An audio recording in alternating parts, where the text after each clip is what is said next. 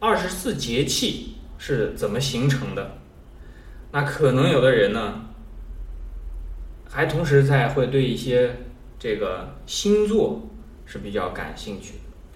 那很有意思的一点啊，就是二十四节气的分法和星座的分法。比方说啊，这个一讲西方的什么，你是这个处女座，什么什么这个狮子座啊，金牛座等等，那这个很多人都很感兴趣。但是这里面有一个是有一个事情是什么呢？就是西方的这个星座的分野啊、分法和这个东方的这个从本质上和这个节气的分法本质上是一样。星座多少个？十二个，对吧？节气多少个？二十四个。哎，你有没有发现其中有点联系？二十四是十二的倍数嘛？十二乘以二。好，那怎么样来确定这个节气呢？那我们这个如果以地球为中心的话，就假假设我们现在，如果你你站在院子里，看到了这个外面的天空上啊有星星，呃，如果当然是这个农村啊，城市里面现在一般都是雾霾。那你看到了这个星星呢，我们就管这个你看到的这个星星啊，就叫做天球，这个叫天球，明白吧？那么天球呢，相对于我们自己的这个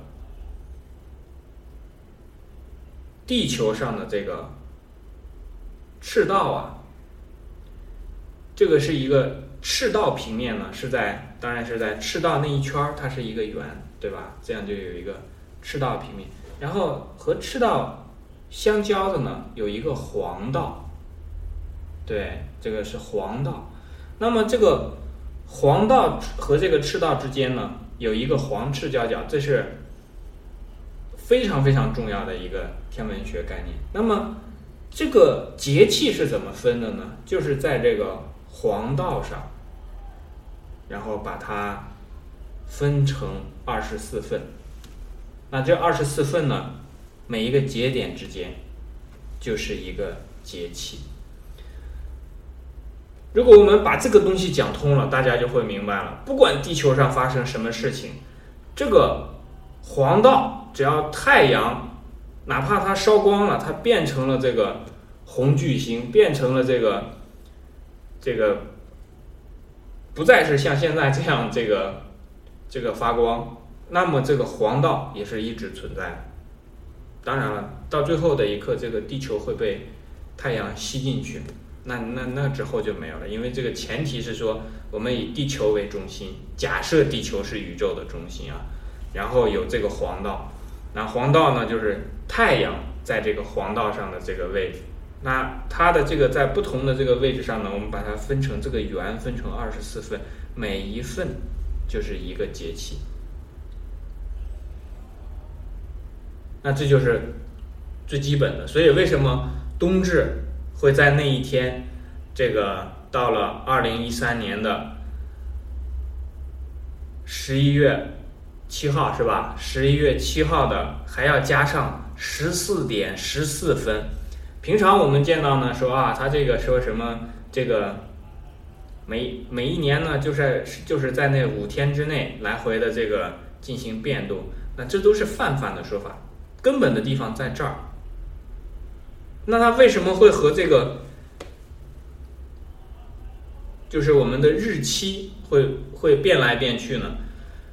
那你可以想啊，这个太阳让地球地球绕着这个太阳转一圈之后呢，那这个总共是三百六十五点二五天，后面还有很多的这个这个分位啊。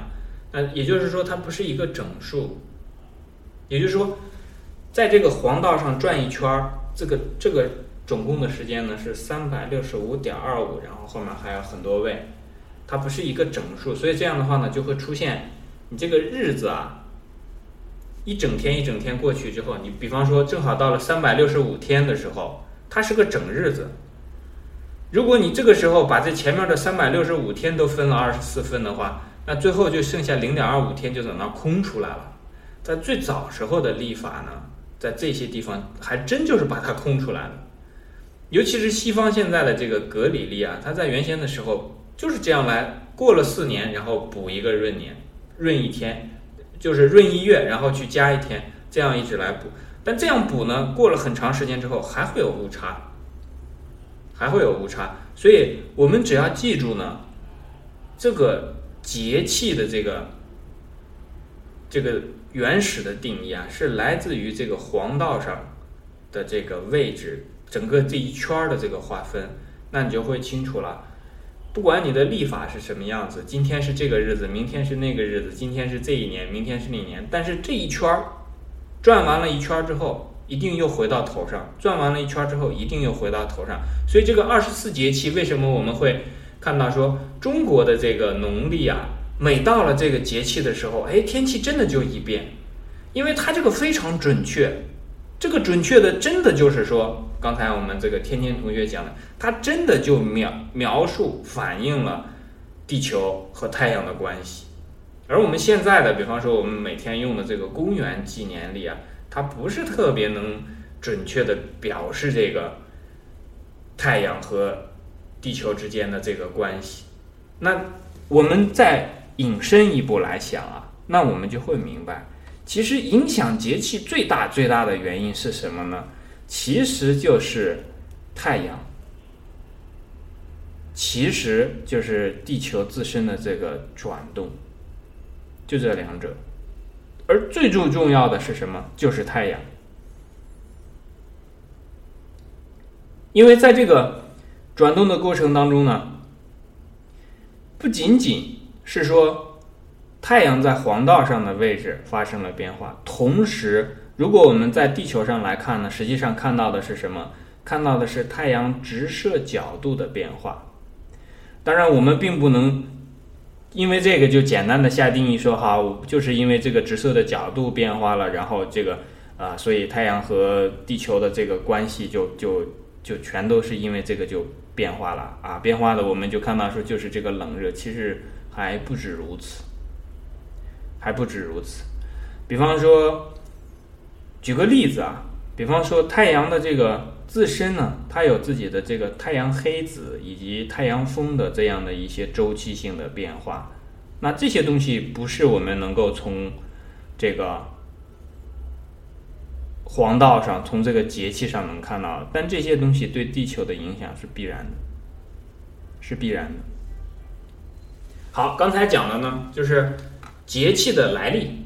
那同时讲的呢？也是这个星座的来历，大家可以去看一下星座。西方的星座啊，是是不是这个分法？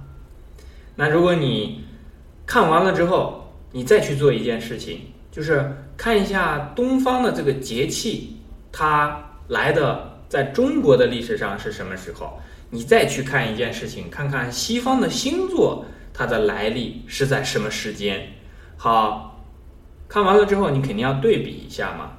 我们经常会比一下哪个更早，哪个是地球上第一个。但我要让大家去比较的不是这个，而是让大家去再查一个东西，看一下这个时间点上东方文化和西方文化是否有任何的交流。